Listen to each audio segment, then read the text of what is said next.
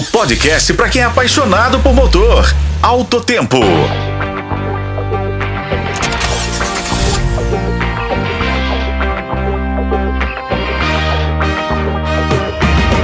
Bem-vindos a mais um episódio do Alto Tempo. Hoje vamos trazer uma novidade importante sobre uma lei de trânsito polêmica que entrará em vigor em Paris, na França. A partir de 1 de setembro deste ano, os donos de SUVs e veículos de grande porte na capital francesa enfrentarão tarifas mais elevadas ao estacionar seus veículos nas ruas da capital.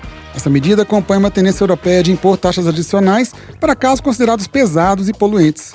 Diferentemente de outras restrições, a medida parisiense considera o peso do veículo, não apenas as emissões. Isso significa que até mesmo utilitários híbridos e elétricos estão sujeitos à nova tarifa. A taxa extra de estacionamento vai variar conforme a hora e a localização do SUV na cidade francesa.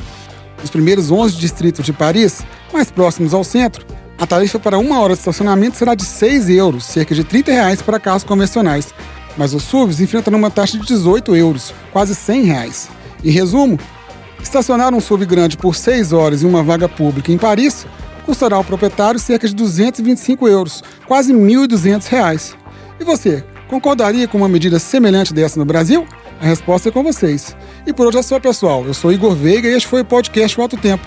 Acompanhe-nos também pelos tocadores de podcast e pela FM Tempo. Um abraço e até a próxima.